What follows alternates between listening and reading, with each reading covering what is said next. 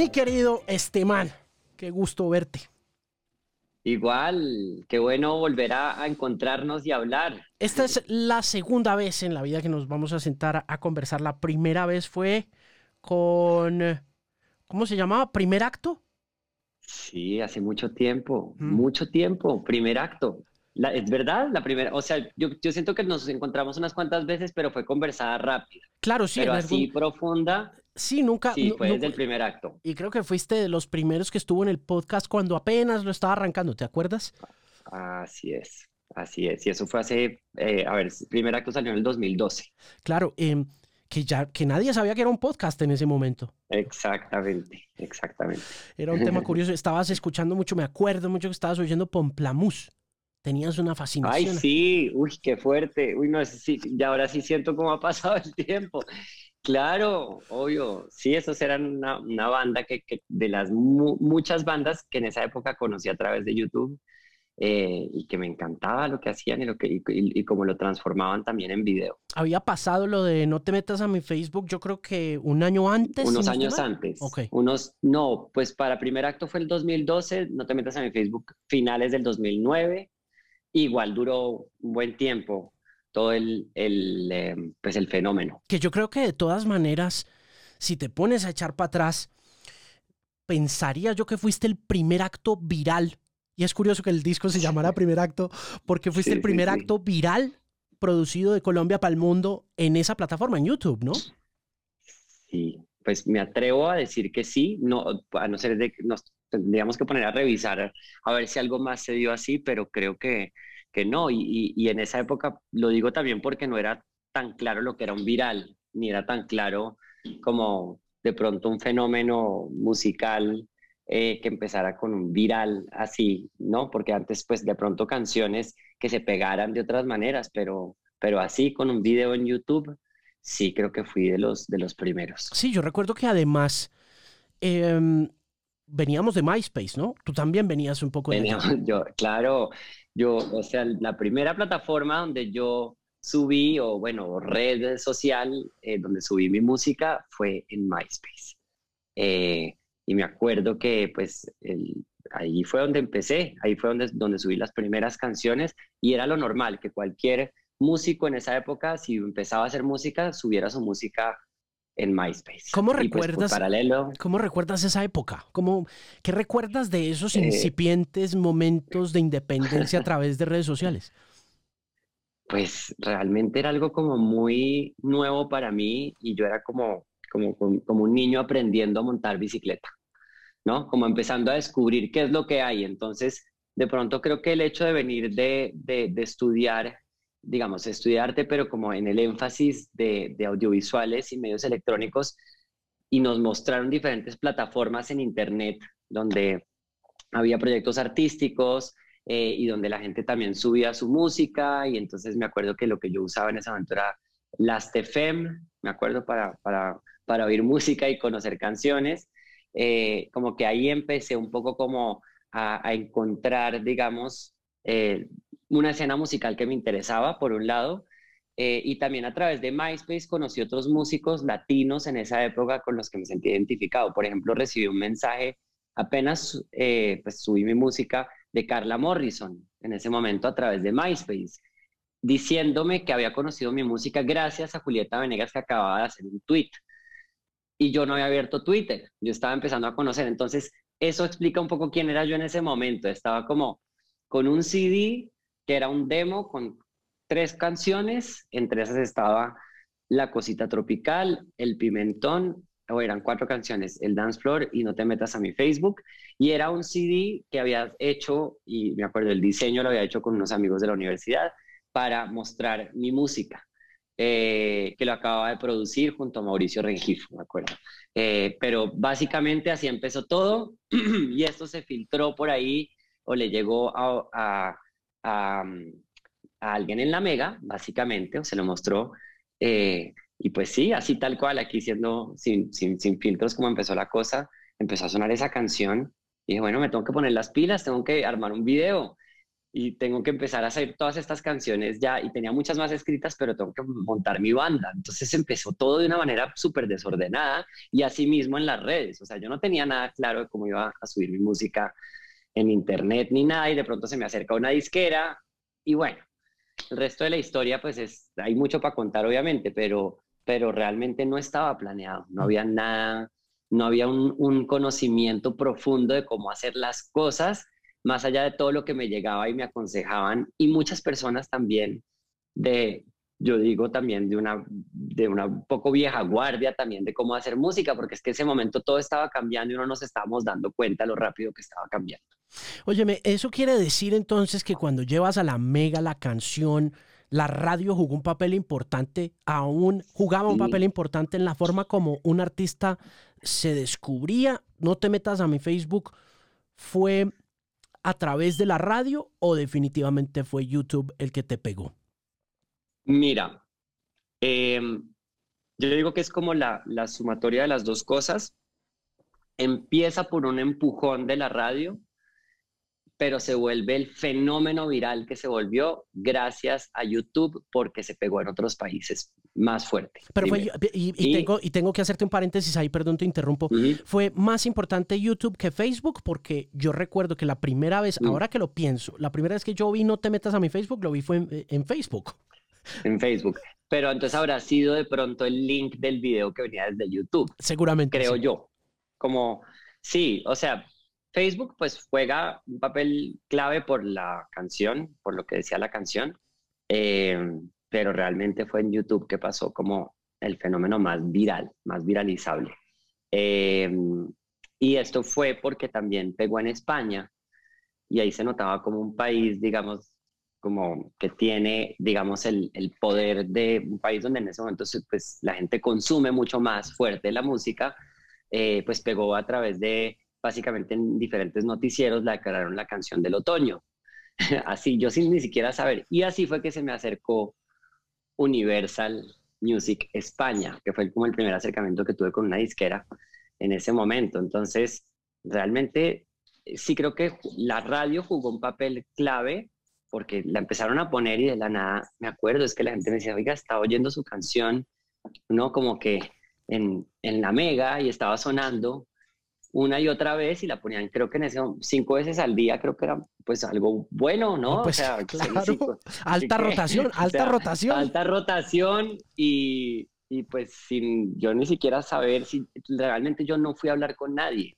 Les llegó y dijeron, a ver, esto es un claro hit, punto, hay que ponerlo, habla de lo que está pasando, Tim.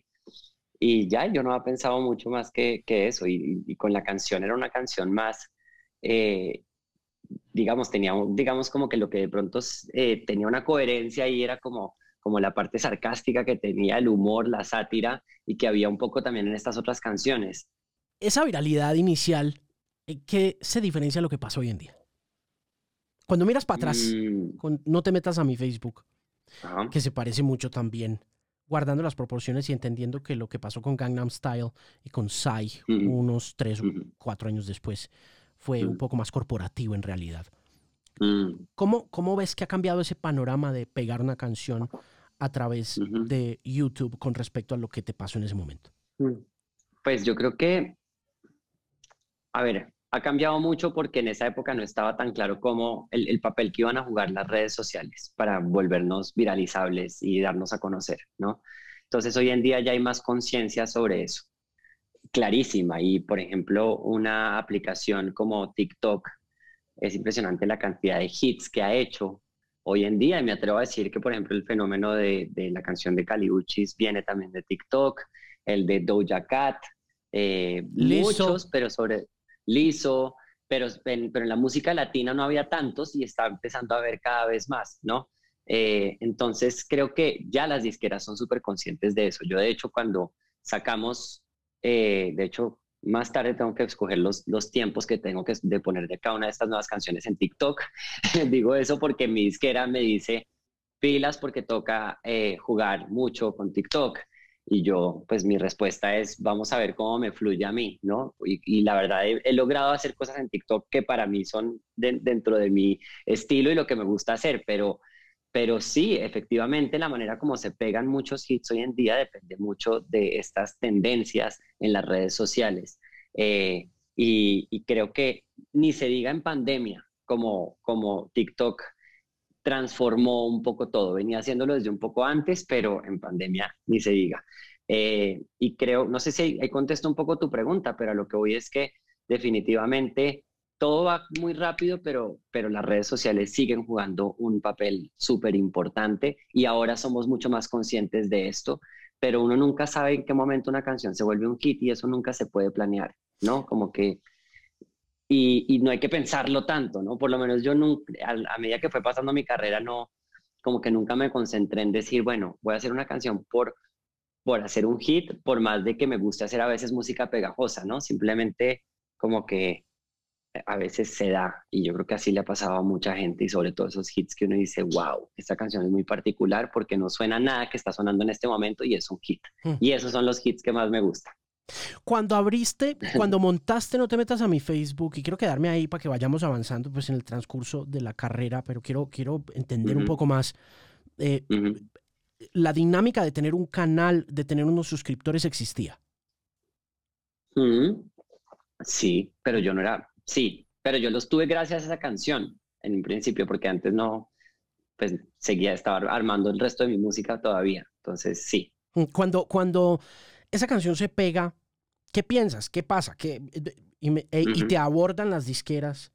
¿Qué sucede para ti como, como músico y como artista? Sinceramente, se acerca a mi misma disquera con la que estoy firmado ahora, pero queriéndome firmar solamente por una canción, em, queriendo hacer esa canción aún más hit de lo que ya era, em, queriendo hacerla en diferentes idiomas y mi respuesta fue muy clara, muy clara y fue no, de ninguna manera, pues porque eh, pues creo que simplemente sentí y lo que yo quería hacer y ya tenía muchas, es que ya tenía mi disco primer acto armado en ese momento, ya estaban todas las canciones empezando a tomar forma. Y era un disco muy eh, alternativo latinoamericano. Y eso para una disquera en España que venía a oír esta canción de pronto querían algo un poco más electrónico y con una onda un poco más pegajosa y más en la misma onda. Y aunque primer acto tiene muchos sonidos que para mí están muy relacionados también como con eh, esta música, digamos, como cincuentera, sesentera, que tomaba en, sí, desde No te metas a mi Facebook y otras canciones, eh, igual era un disco que tenía un statement y tenía una posición y era un disco estético, ¿no? Como con una posición estética muy particular eh, y dentro de algo que no sonaba a algo particular que se hiciera en Colombia en ese momento, ¿no? Lo que estaba pegando era el tropipop, pegaba de pronto el reggaetón que estaba empezando a sonar puertorriqueño, y pues por ahí había propuestas rock o balada pop, ¿no? Eh, pero, pero como esta onda así, no. Y, yo sí quería ser muy fiel a eso y tenía todas estas canciones y cuando les puse estas maquetas a los señores de, Universal allá en España al principio dijeron como, no. Y decían, suena muy latinoamericano. Realmente lo que decían era eso, suena muy latinoamericano. Con todo y que tenía una onda muy particular de propuesta pop, eh, decían eso. Y yo al final dije, bueno, no, pues dejemos las cosas así. Y entonces en ese momento simplemente se hizo una, una licencia con esa canción y dos canciones más, eh, La Cosita Tropical y El Dance Floor, si no estoy mal, y ya. Y mi siguiente disco salió independiente de la mano de la revista Shock. Así fue el primer acto. Eh, entonces, pues eso fue lo que, lo que sentí, pero sí tratando de entender mucho, mejor, más que, más que yo pensar si quería ser un One Hit Wonder o no, sí, como que eso ya con el tiempo lo fui entendiendo más, simplemente tenía muchas ganas de mostrar toda una cantidad de canciones que tenía por mostrar y que había hecho, y donde una canción, como no te metes a mi Facebook, era una canción más, y era una canción que eso tenía ese doble filo, ¿no? y para mucha gente simplemente era un viral. Para mí era una canción de burla y de crítica a mi generación y ya, ¿no? Entonces, pero pues todas las canciones del primer acto tenían algo que quería decir y que un poco como que complementaban esta bandeja, ¿no? Eh, pues como artística que quería presentar en este primer disco. Entonces, eh, pues así fue, eso era un poco lo que yo sentía en ese momento, pero igual pues obvio, había muchas voces por ahí que daban diferentes opiniones constantemente, managers que llegaban, managers que se iban, y, y, bueno, y mi familia apoyando, que eso sí es algo que siempre ha estado muy presente. ¿Te preocupó el éxito en el sentido de lo que puede llegar a significar eso para el camino que debe emprender un artista inmediatamente después de encontrarse con él así, aparentemente de sopetón? Sí, obvio. O sea, lo que me preocupaba era, a mí no, o sea, como que ahí entendí lo que es el éxito inmediato, instantáneo y como muy, como que ser viral no significa necesariamente tener un público eh, cultivado, eh, sí, que uno va tratando en el en vivo. Y eso era un poco lo que yo entendí desde el principio y por eso me bajé de la nube, ¿no? De ser un viral. Como que entendí que definitivamente tenía que pues, tener todo este camino que construían la mayoría de músicos que yo admiraba, incluso. Eh, y por eso en el momento que tuve las primeras colaboraciones que tuve, representaban tanto para mí, ¿no? Porque eran colaboraciones con artistas o con los que compartía ya una escena y un modo de ver la música o artistas que habían sido referentes para mí que admiraba muchísimo, ¿no? Como Andrea Echeverry y pues ya en el siguiente disco eh, Natalia Lafourcade o Carla Morrison que la había conocido un tiempo antes o Lisa Omet de Bomba Estéreo, ¿no? Como que todo eso para mí era lo que realmente estaba haciendo como que hiciera parte de una escena y empezar a crear un público sólido y fiel. Eh, entonces, sí, pero lo fui entendiendo, lo fui entendiendo con el tiempo y, de entrada uno se da cuenta, ¿no? Como que si había un show, hacer un show por una canción, no, pues eso no.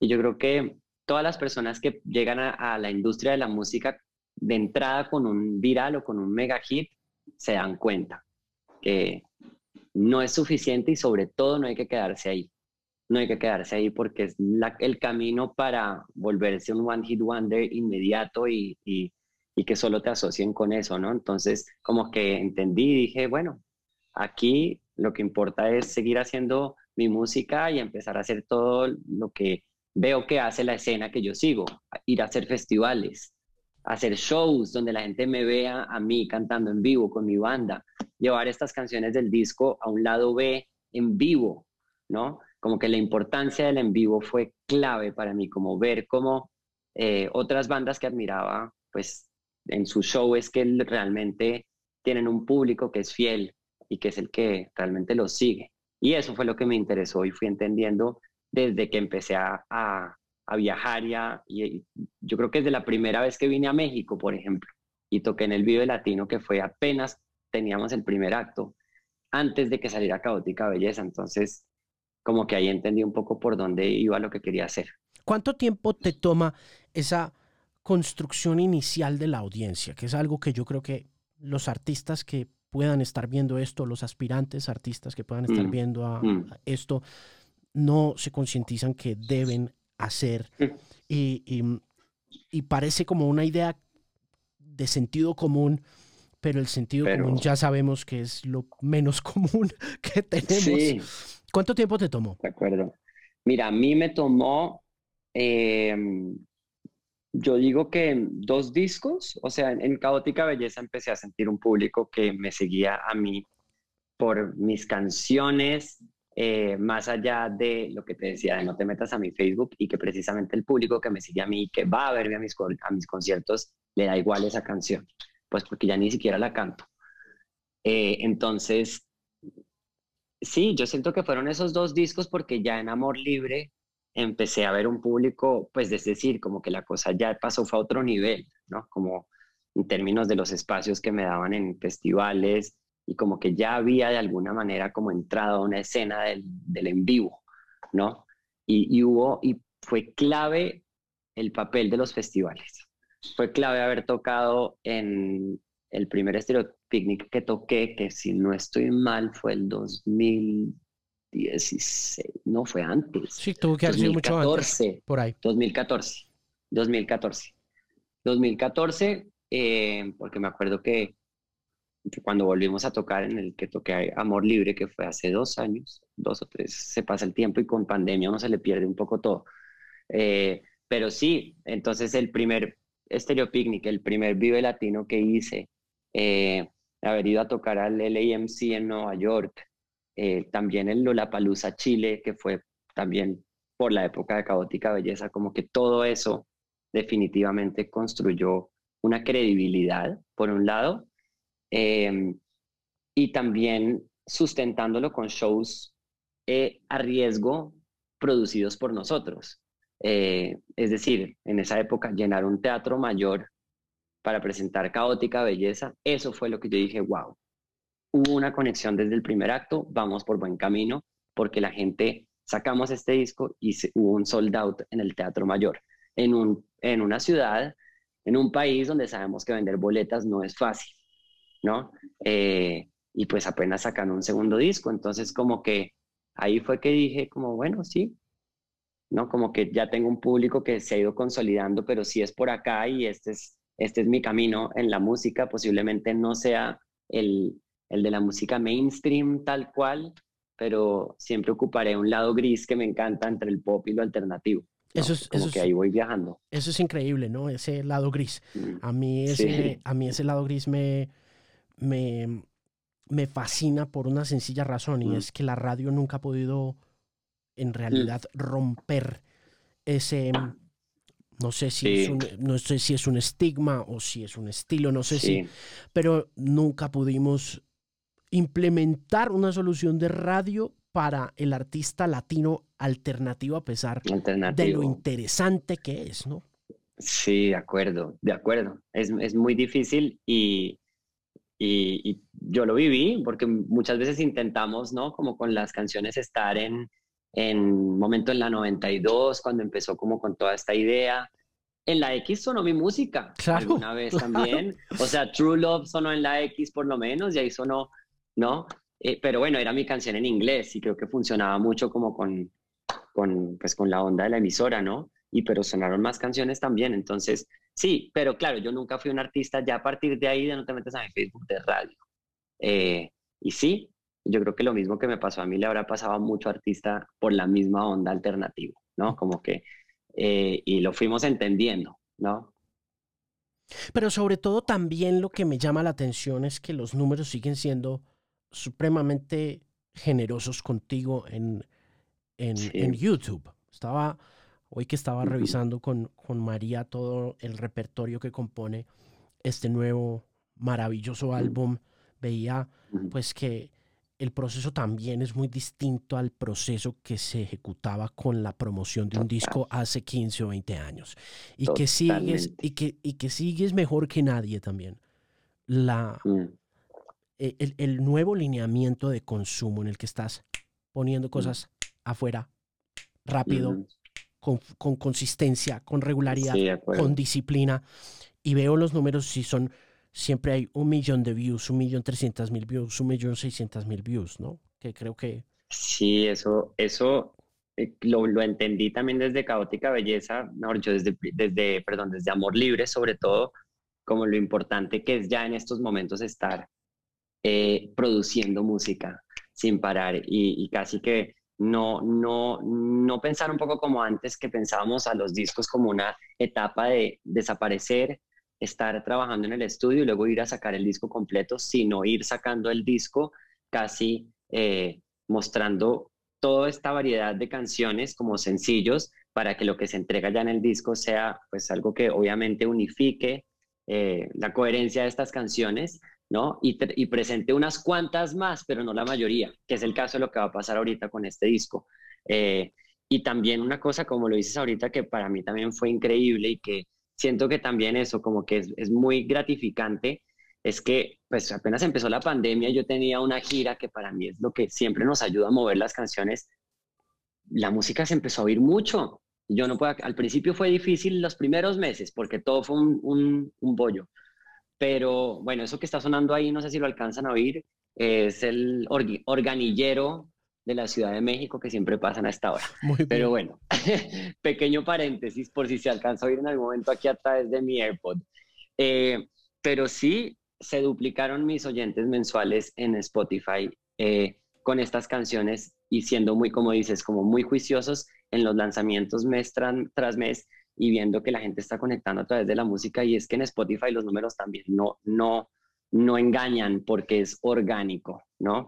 Eh, y de pasar de 700 mil oyentes mensuales en, en, Spotify, estoy ahorita en un millón cuatrocientos mil, ¿no? Entonces, y todo esto ha sido con el lanzamiento de este disco, entonces realmente sí, es, es, es, muy chévere ver que esté pasando esto. Pero esto, esto sucede, la pandemia pues evidentemente jugará un papel importante en esto, pero me dices que desde Amor Libre estás implementando, y esto entonces es relativamente reciente, esta idea de, de sacar canción una tras otra, que es lo que me llama a mí la atención.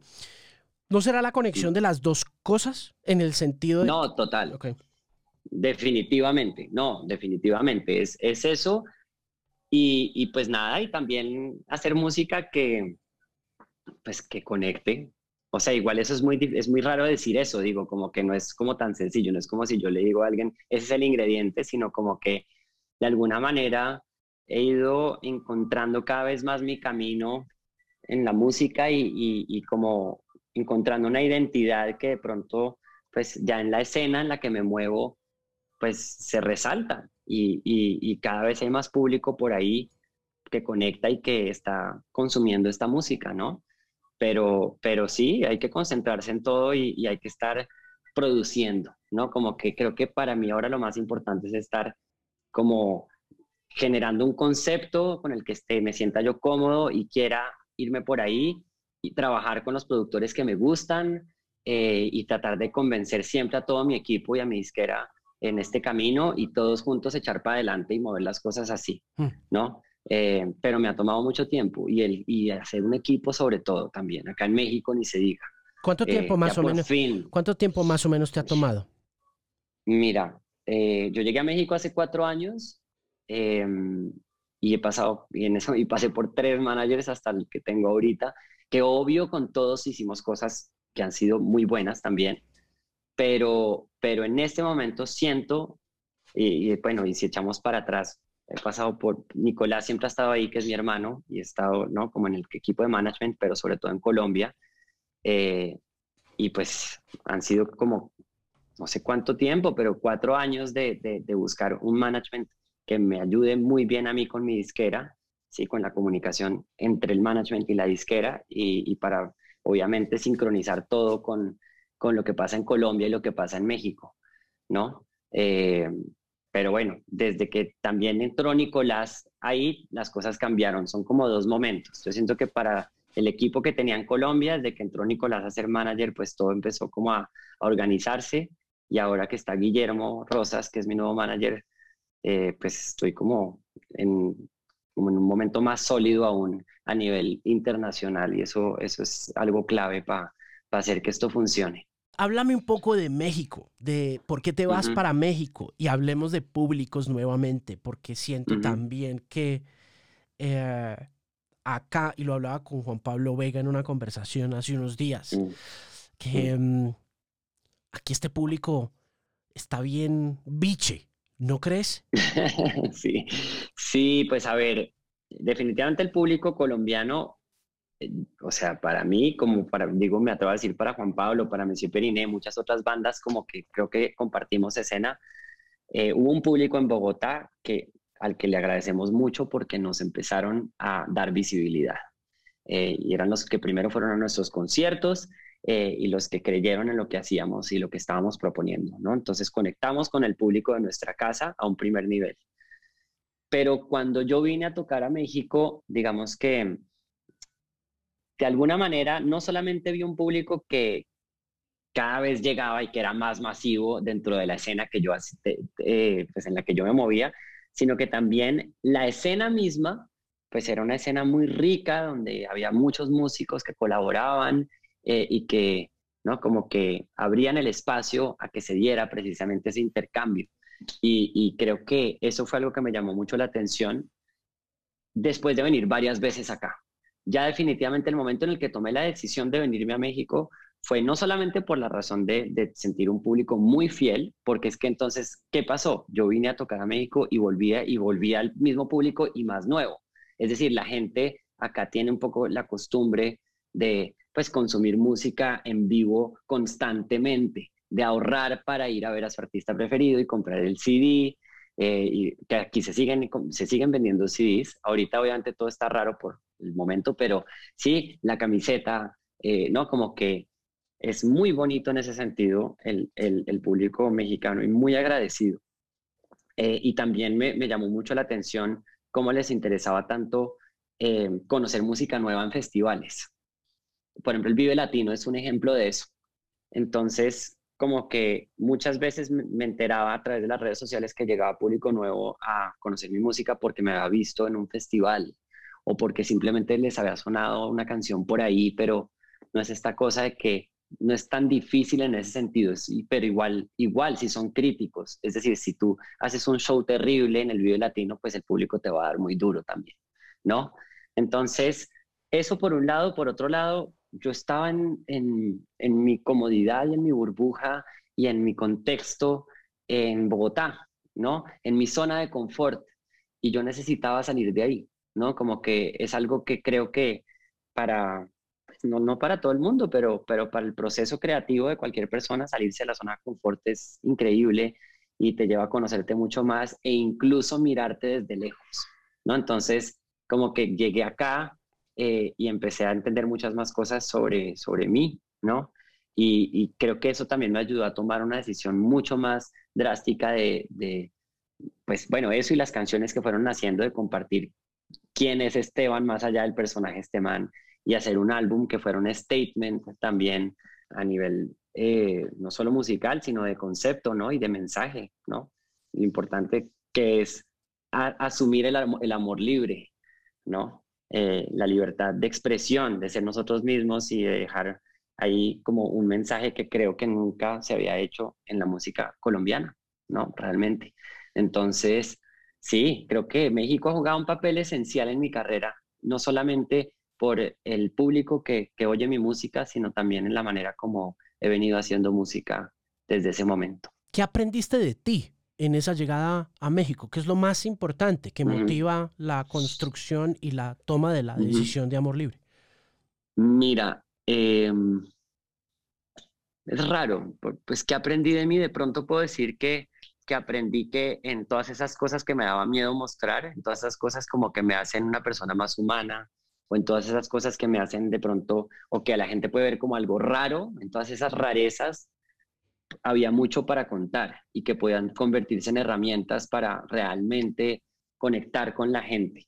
Es decir, yo, tú que me conoces desde hace mucho tiempo, pues yo nunca he sido como el artista típico en Colombia, siempre la gente igual me ha visto como este man es particular, ¿no? Desde el vestuario, desde, ¿no? Como que eso siempre se ha dado ahí, pero como que hubo algo que rompió mi carrera en dos en el momento que empecé a hablar un poco más eh, sin, sin filtros sobre mi intimidad y sobre todo aquí cuando estoy contigo de frente a frente, en una entrevista con mi público, demás, ¿no? Como que antes siempre estaba ahí guardándome cosas. ¿Por qué? Por, pues porque no era común tampoco, por el miedo, por toda la cantidad de voces que le decían a uno, no hable sobre su, orientación sexual. Eh, y más allá de la orientación sexual, simplemente es todo ese tipo, esa cantidad de cosas que hacen que uno sea una persona particular, eh, que está muy ligado, obviamente, en mi caso, a haber salido del closet con el público, ¿no? Pero creo que eso fue esencial y aprendí un poco a, a, tomar esas cosas como herramientas, como armas, como una forma de conectar con la gente. Pues curioso que eso todavía pase, ¿no? A mí me... Es increíble, a, yo sé. A mí me asombra, a mí me asombra porque y esto yo creo que no solo te pasa a ti, yo creo que uno lo habla mm. por ahí y se habla, no sé, en los pasillos oscuros de Hollywood y todo, con respecto a figuras que son supremamente hetero, pero de las que se habla mucho como que nunca han salido del closet y que siguen siendo un misterio como un John Travolta, como un Tom Cruise. De acuerdo, de acuerdo, de acuerdo. y, a las que les dicen, hey, cuidado, no, no digas que eres gay. Increíble, sí. Y por ejemplo, mi, mi novio que es actor, y pues ya es un actor, digamos, tiene reconocimiento acá, ha estado en una serie de Netflix, eh, diferentes series y todo, como que al mismo tiempo que yo asumí esto, él decidió hacer lo mismo y, realmente tenía el mismo miedo porque para los actores realmente creo que es más complicado, no sé, tal vez es que eh, en la misma industria también tienen el prejuicio de que si un actor es gay, entonces ya no puede hacer papeles heterosexuales. Y la verdad es que a Jorge lo ponen a hacer papeles heterosexuales todo el día. Eh, hace poco estuvo en una novela donde hacía un tipo que era un violador, un policía, el agente Solís, violador, y pues, no, como que una cosa así terrible, lo, más, lo que está más mal en la vida. Eh, y, y, pues ahí está, ¿no? Pero yo creo que es, es como que si uno no lo hace, también está un poco como, como fomentando a seguir generando esos prejuicios y esos estereotipos, ¿no? Pero entonces eh, cuando lo haces, cuando tomas la decisión, la tomas es para que la conversación avance, porque es que yo, digamos, yo no, yo no, digamos que cuando te conocí nunca tuve muchas inquietudes respecto de tu orientación sexual independiente. Como que era obvio. Sí, era como claro, que... Y no, pues claro, pero es que es lo que es increíble, exacto. Así como tú lo dices así, pues obvio, yo pienso lo mismo. Y así yo creo que muchas personas que me conocían de cerca, pero la realidad es increíble, pero la realidad es que vas y lees por ahí los comentarios y hablas con la gente y no, porque vivimos en un país, en ese momento, todo ha cambiado y estamos hablando de cinco años donde, menos, donde todo ha estado cambiando drásticamente, ¿no? Es a mí. Pero en un país donde en muchos lugares, dejémonos de Bogotá, en muchos lugares, pues el, el artista es artista y le canta a las mujeres y no, como que es como lo típico, como que, ¿por qué? Porque tampoco tenemos esos referentes, porque nadie en Colombia tampoco lo, lo asumía a un nivel mainstream, digámoslo así. Entonces cuando yo realmente lo hice, no fue tanto como por decir, bueno, vamos a aprovecharnos de esto, no, es porque yo tenía un disco que hablaba en su gran mayoría sobre mí, sobre Esteban, en, en su intimidad. Y eran muchas historias que para contarlas no quería contarlas con filtros y quería yo ponerme además como actor de estos videos. Y dije, bueno, este es el momento de contar un poco más sobre mi historia, lo que, lo que muchas veces he venido contando sutilmente en otras canciones de mis discos pasados, porque ya lo he hablado anteriormente, eh, pues vamos a, a hacerle un poco más de frente. Y la verdad es que, claro, mucha gente me pregunta, pero usted nunca le preguntaron en una entrevista si era gay o no.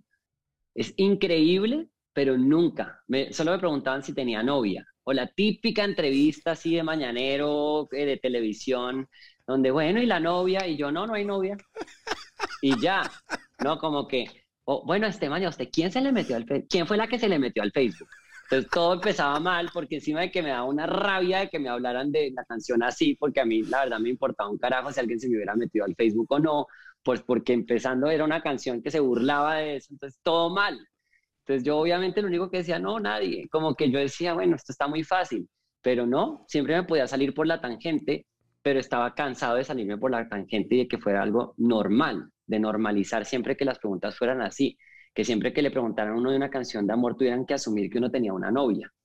Entonces, como que ya, en un momento dije, bueno, y tanto en un país como Colombia como México, eh, no es nada común ver un artista, digamos, por más de que yo no sea pop mainstream, igual de alguna manera, sí, hago pop, me muevo cada vez más con más gente y todo no es tan común. La gente tampoco está tan acostumbrada, entonces si hago parte como de una generación de unos cuantos artistas que lo hemos ido asumiendo eh, y que creo que se han sumado en el último año, año y medio, una cantidad gigante, aparte gente que lleva mucho tiempo, ¿no?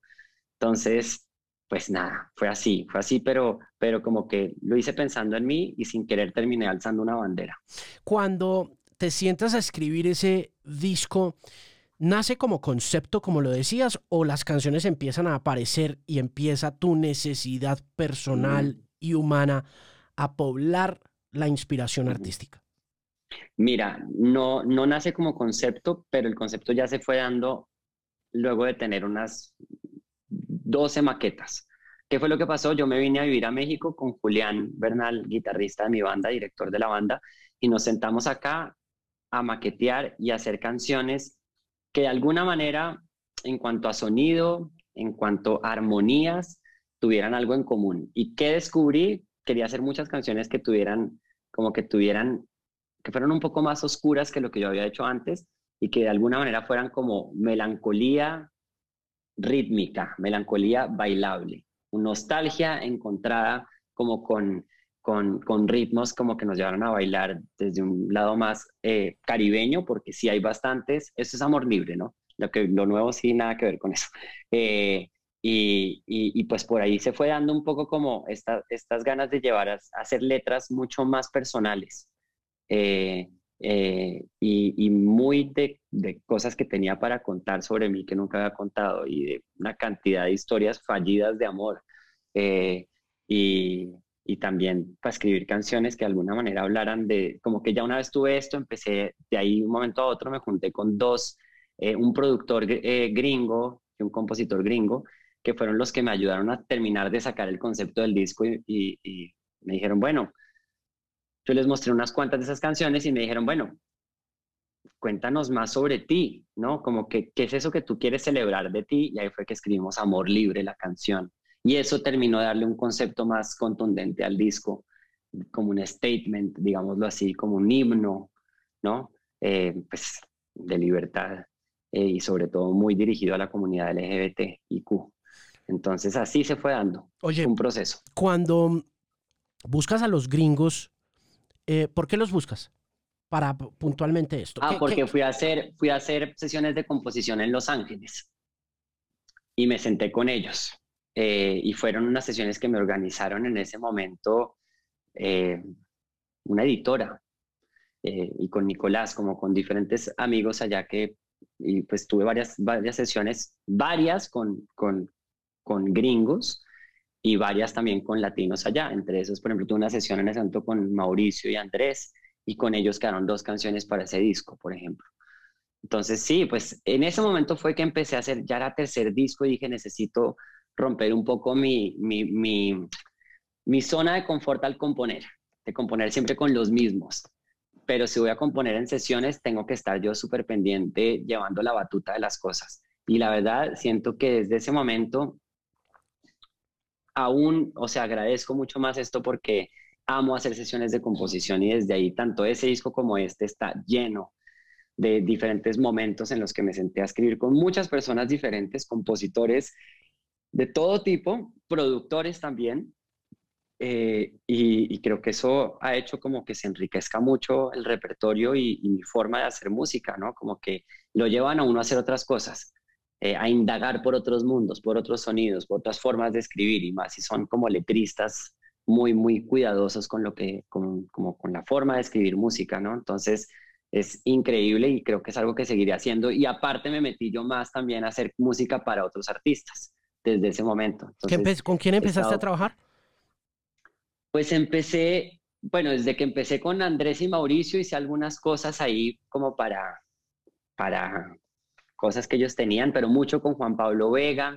Escribí con Messi Periné una canción para ellos. Eh, muchas canciones de amigos, eso empecé a hacer. Muchos de, de, de, compositores acá, de, músicos acá en México, eh, que vienen o pues, que están como empezando a hacer su disco. El otro día me reuní también con una cantante que se llama Natalia Lacunza, española, que salió de Operación Triunfo. Eh, con Alex Cuba, con, no sé, cada vez más tengo que, echar, y de hecho me tengo que poner las pilas con mirar todo lo que he escrito porque esas canciones terminan a veces ya pues colocándose o saliendo para el proyecto de alguien, pero, pero como que cada vez estoy más activo en eso y me encanta. Mm. Pero cuando es para mí es una cosa, cuando es para otro es casi que dar todas las herramientas que uno tiene. Entonces yo ya, digamos que en mi editora saben que soy muy bueno como haciendo hooks melódicos, me encanta la melodía, eh, y entonces depende de lo que estén buscando. Y por ejemplo, para proyectos de urbano también les interesa a veces como de música urbana, como músicos que vengan de otras escenas y traigan ahí un poco como un cambio en las, ideas melódicas y demás. Entonces me encanta, me parece fascinante todo el tema de componer. Mira, eh, dice que nos quedan dos minutos, pero yo necesito Mm. Cinco, seis minuticos más. Obvio, no, porque aparte no, no, llegamos al disco. No hemos llegado, no, pero ya, llegamos, llegamos al disco. Mira, eh, me parece curioso que de todas maneras sigas explorando el amor hetero en canciones como la canción con Rosalén, ¿no? Es un poco eh, hombre-mujer. Ajá. Es, no. El video musical. Ah, no, porque Ah, bueno, por lo que, por lo que es con ella y por lo que cada uno juega ahí un, un papel. Pero no, la canción es universal, digámoslo así. Pero ¿por qué decides hacer el video como si fuera eh, pareja? ¿Qué, ¿Qué, te motiva? Porque es una... No, porque, bueno, uno, porque digamos que no está tan pensado como pareja, sino más como una cosa de ella es la otra artista que canta y expresemos este sentimiento de que viven dos personas, de la lejanía, del aislamiento, de estar a destiempo eh, en el amor, pero cada uno representa a una de esas otras personas sin pensar más allá de como si fuéramos como los actores reales, ¿no? De, una, de una relación de pareja, pues porque la gente ya sabe que ella es Rosalén y yo soy este man y saben que pues a mí me gusta lo que me gusta, ¿no? Entonces realmente es más que todo la, la intención de mostrar ese sentimiento, ¿no? Eh, y, como esa parte de, estar desconectado de alguien y sentirse un poco extraño y, sobre todo mostrar en ese video un momento real que creo que mucha gente ha sentido en este momento pandémico, ¿no? Del aislamiento, de, además en el video se ve cómo estoy, se está contado un poco desde mi perspectiva de un día a día en, medio de, de, estos momentos, ¿no? Entonces, fue más que todo por ahí. Mm. Mira, háblame de Lila Downs y del comienzo del álbum. Esta es una de esas que no está todavía fuera, ¿cierto? Va a estar no está todavía afuera. Va a estar afuera cuando, cuando esta entrevista salga, va a estar afuera.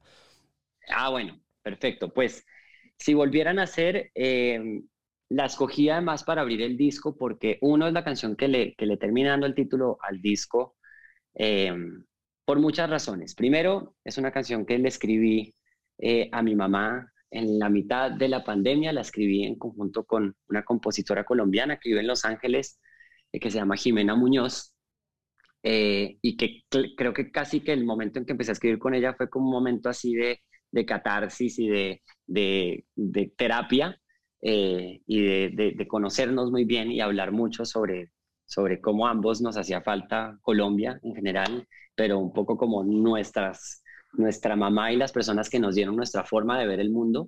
Eh, y por eso digo que es una canción que le escribí a mi mamá, porque creo que refleja mucho la mirada de ella, la mirada de ella a través del el arte, por un lado, pues, porque pinta, es artista, pero también cómo la relaciono tanto con, pues, con un clima, con un contexto en particular, con un paisaje muy frío, muy bogotano, muy boyacense también, porque vamos mucho a Boyacá y mi familia aparte es boyacense. Em, y esta canción le terminó dando título al, al, al, al, disco, bueno, antes de hablar de Lila Downs, porque pues como que sentí que esta canción eh, resumía muy bien ese renacer de, de sonidos que amo de otras épocas y que me encanta traerlos y hacerlos míos. Eh, es un álbum que definitivamente hace tributo eh, más allá de pensar en épocas generales, porque obviamente, sino a momentos particulares y canciones también, tipos de ritmos eh, de los 70 de los 80 de los 90 que me gusta volver a traer, ¿no? Eh, y es un poco como el renacer para mí de esos sonidos y obviamente para mí como artista. Es un álbum que aparte creo que vuelve a mis inicios, primer acto, y repasa un poco todo este camino y empiezo a tomar todas esas cosas que me gustan de cada una de, estos, de estas etapas sonoras, desde el primer acto, Caótica Belleza, Amor Libre hasta ahora. Entonces, sí, creo que es, es un álbum que define mucho quién soy como artista, digámoslo así, y, y, por eso a nivel sonoro, al final, como siempre, termina siendo un sancocho donde hay de todo. pero, pero sí, por eso abro con esta canción y de la mano de una voz que para mí, pues, de todas las colaboraciones que hay en el disco, que son siete, y cada una es muy especial, de verdad, lo digo y lo aclaro, eh, por lo que representan cada uno de estos artistas para mí, amigos o que admiro.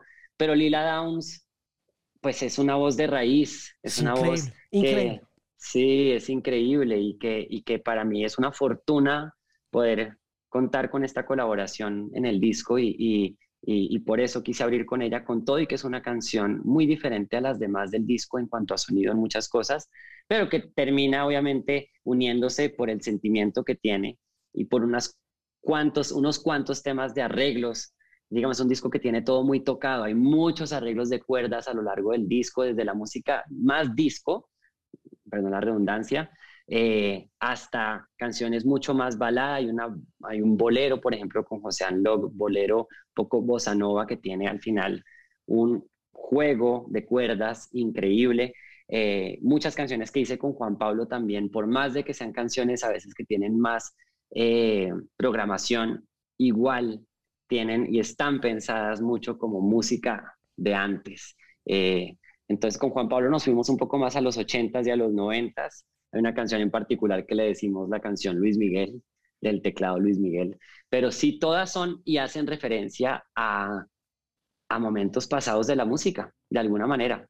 Eh, entonces, creo que ahí te, te, define un poco todo y te encierra un poco el, el concepto y, y, la esencia de este disco. Sí, la apertura con Lila es, como lo dices, distinta, muy conmovedora. Mm. Siente uno, bueno, yo, yo alcancé a sentir aires aires de pampa, como que alcance a sentir aires ahí como andinos poderosos. Eh, sí, es súper andino.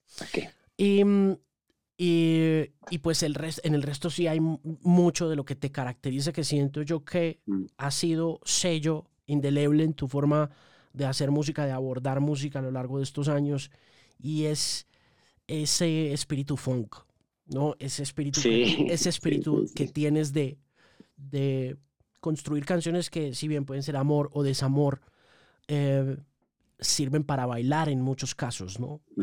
Y, y, funcionan muy bien, tienen este baseline súper gordo, dando muy chévere. Eso me volví súper adicto a las líneas de bajo desde mi disco pasado, me volví súper consciente cada vez más y en este dije, por más de que puedan ser canciones como lo dices, que sean una balada disco, la línea del bajo es clave. Y por ejemplo, Adam Jodorowsky ahí como productor, uno de los productores, creo que hizo un trabajo increíble porque es súper minucioso.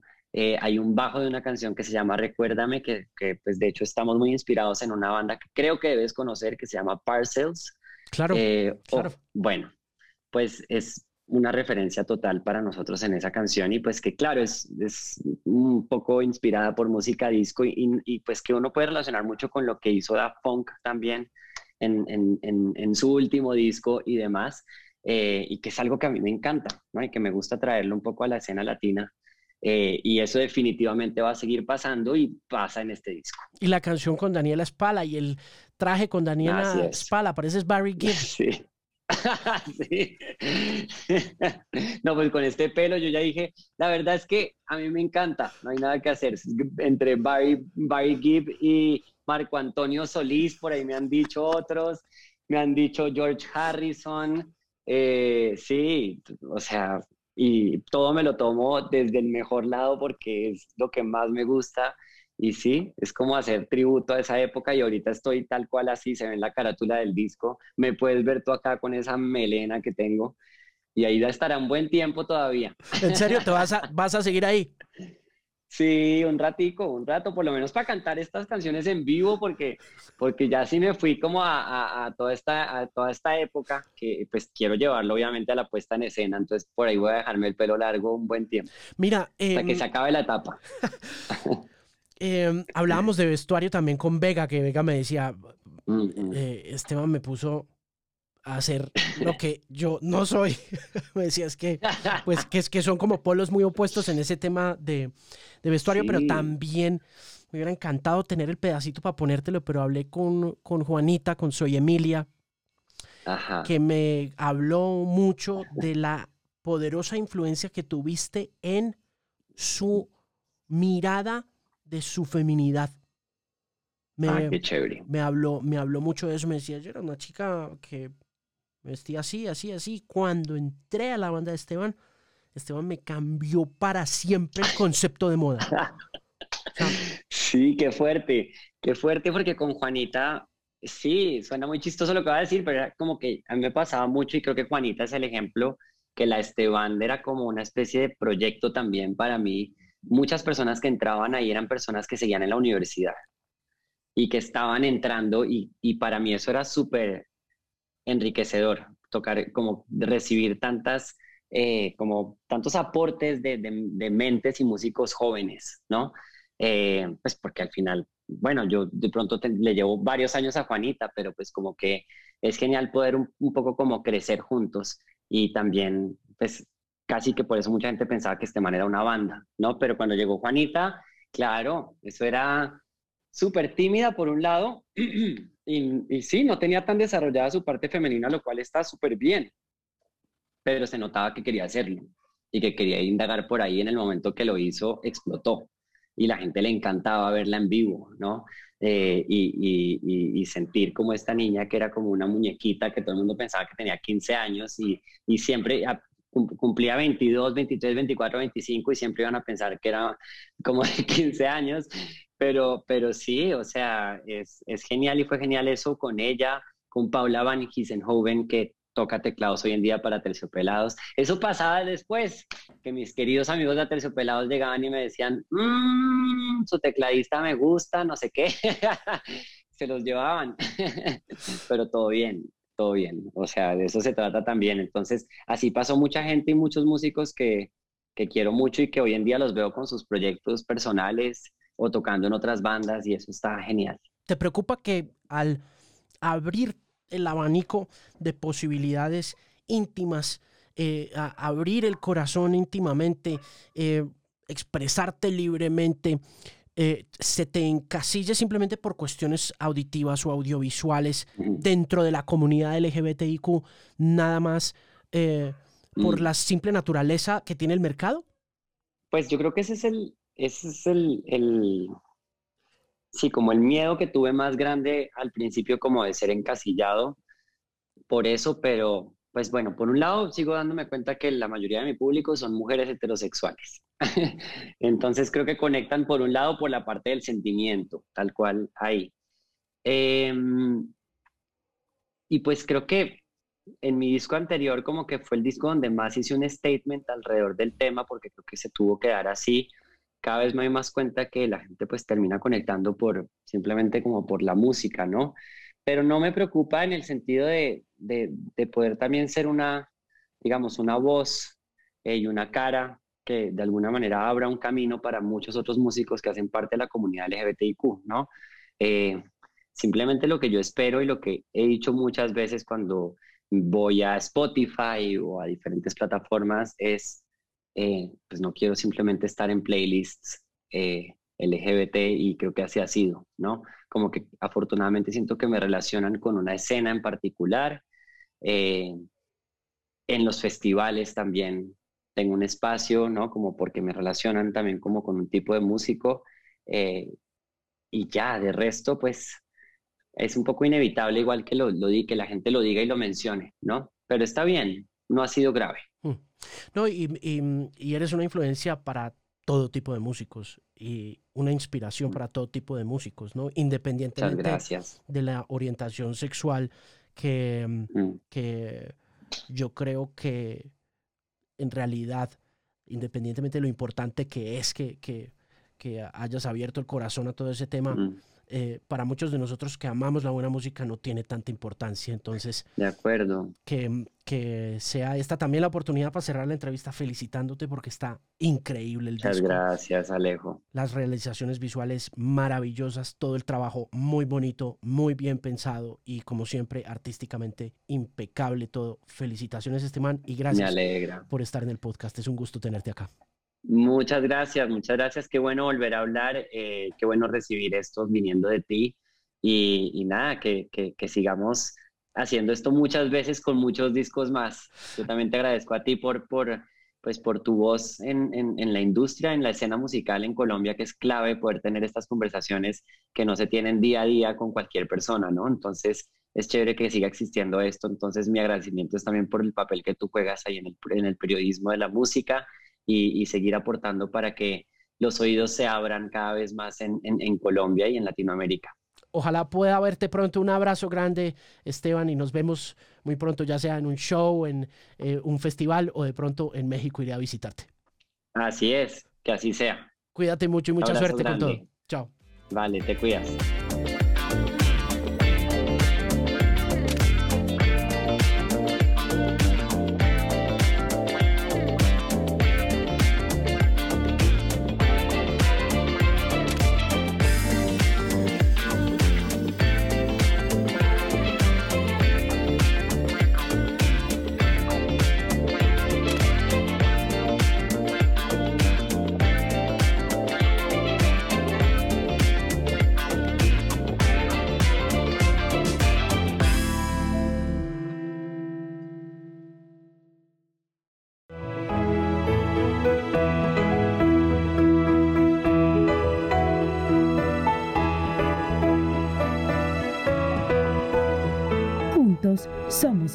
13.